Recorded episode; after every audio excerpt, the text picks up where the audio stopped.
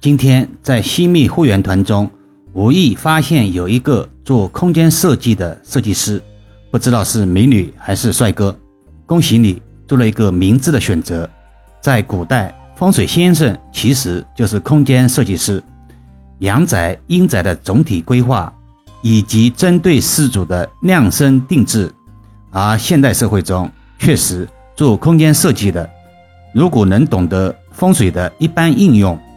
增加了空间设计的附加值，随着客户的积累，八十八元的杠杆效应大得让人不敢想象。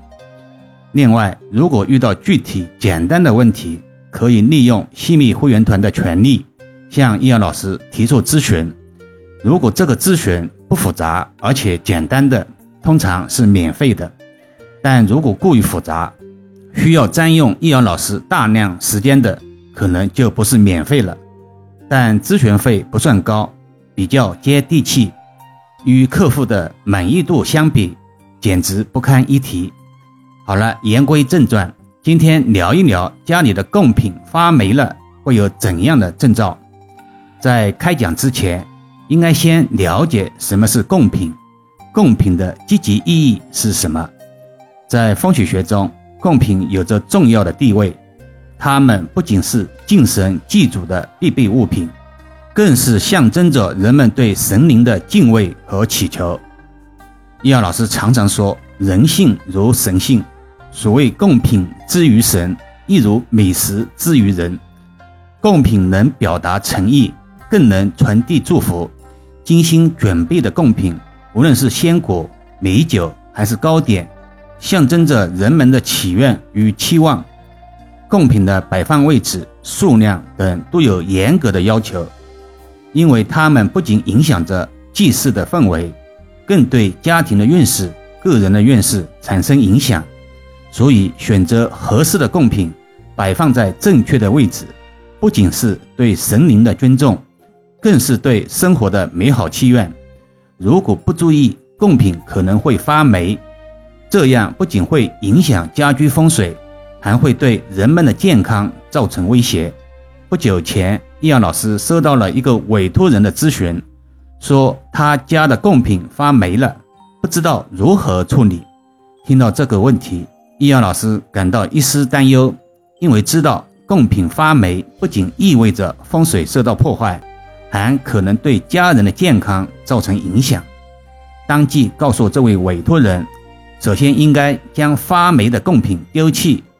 然后对摆放贡品的地方进行清洁和消毒，只有这样才能避免贡品再次发霉，从而保证家庭的风水不受影响。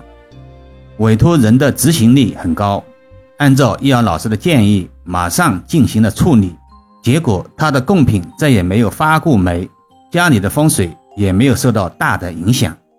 贡品是风水学中的重要元素，但如果管理不善，就容易出现发霉等问题，因此我们在摆放贡品时，应该注意以下几点：一、保证贡品的质量，避免使用劣质或者过期的贡品；二、保持摆放贡品的场所干燥通风，避免贡品受潮；三、定期检查贡品，一旦发现有发霉的迹象，应该及时处理。贡品是风水学中的重要元素，我们应该认真对待。只有保持良好的管理和维护，才能保证家庭的风水不受影响，让我们的生活更加美好。易阳老师无论是在线上还是在线下的咨询案例中，常常告诫委托人：请神容易送神难。现代年轻人时间被碎片化了。无法正常在农历的初一、十五供奉神佛，那条件不允许就不要勉强，所以不要随便乱请神。经常发现某些人家里供奉几尊大佛，人争一口气，佛争一炷香，己所不欲，勿施于神。大家可以脑补这个场景了，或者请神回来却无暇供奉，都是对生活的伤害。或者是不尊重，有些老人家认为烧香拜佛一般用的贡品或者水果通常不会发霉，但如果第二天就发霉腐烂，或者才切的茶就干掉了，有可能是供奉不成。供奉不成，就是指你拜得不够好，贡品随便就摆在那边，摆放已经快要发霉腐烂的东西。